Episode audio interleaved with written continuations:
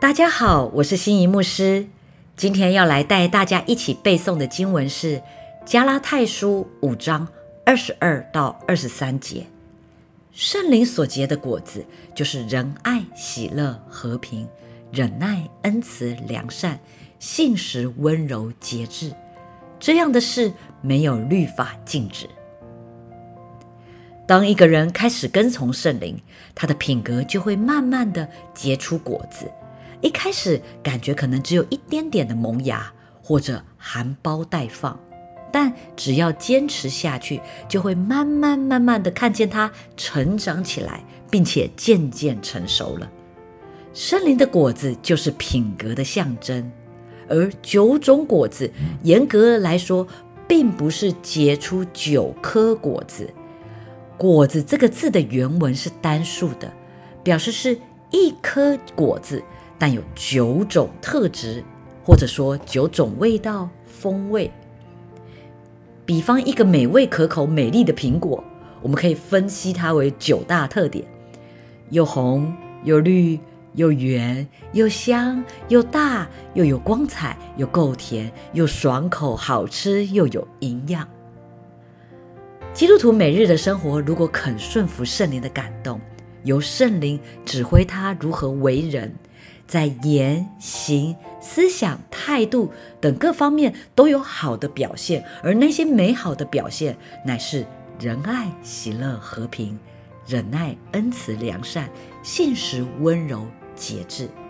果子的成熟是需要慢慢来的，让我们的生命可以结出这样九种风味的果子来。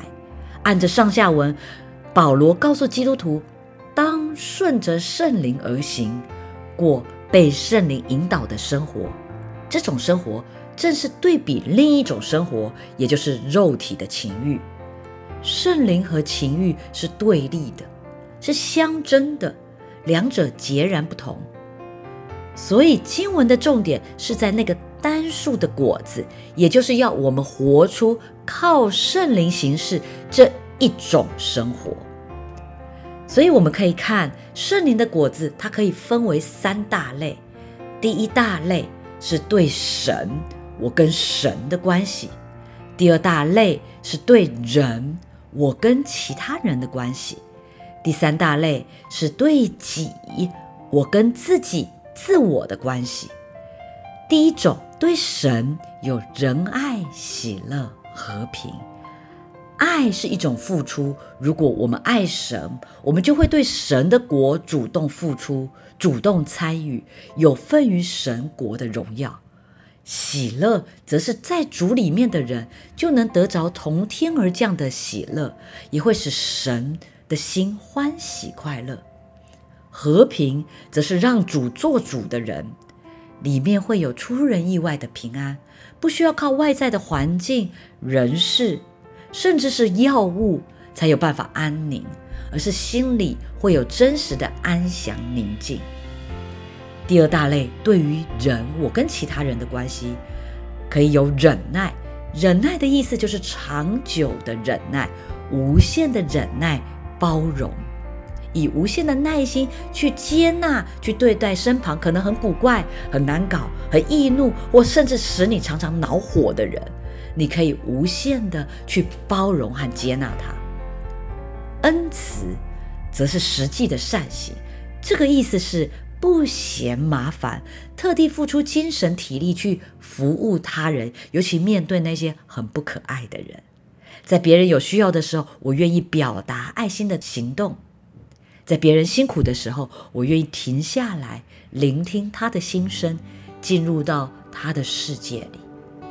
良善，则是不吝惜的慷慨，慷慨、乐善好施、心胸宽大，不止在金钱财物上慷慨大方，也有宽广的心与雅量，去接纳、去相信人的本质。第三大类，对自己，也就是我跟自我的关系，信实，也就是稳定可靠、坚守岗位、忠于所托。无论别人有没有注意到我，别人有没有感谢我，我都在自己的位份上坚定的持守。温柔，温柔的谦卑，温柔的力量。大家知道，温柔是主耶稣的性情。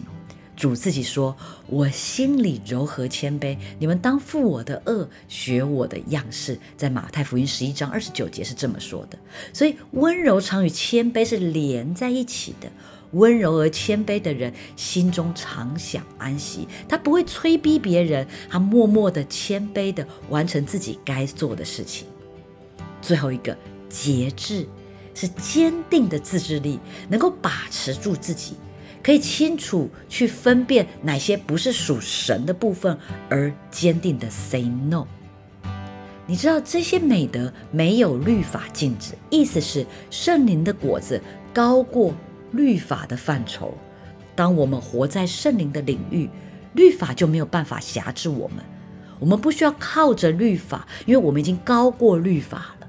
这九种果子是与圣灵。所结出来的，表示不是按天然人的生命可以活出来的，也不是我们的性格里头本来就有的。当我们跟随神时，我们需要圣灵所结的果子，而这些果子就像刚刚说的，没有一样是按着生命的本相能够活出来的，乃是靠着圣灵，欢迎圣灵在我们生命当中运行，我们就可以活出属天的能力。最后，我要再来带大家读三遍这一则新闻，相信读完三遍，我们也就背起来了。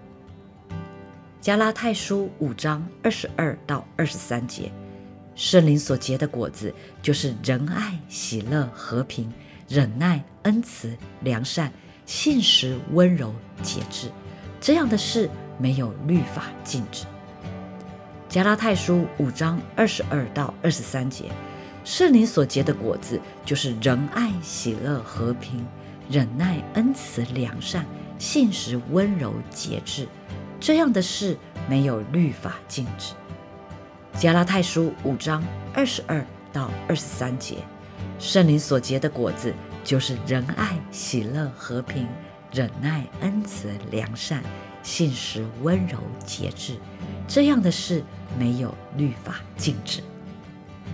谢谢大家收听今天的圣经 Take Away。我们已经来到背经月的最后几段经文了。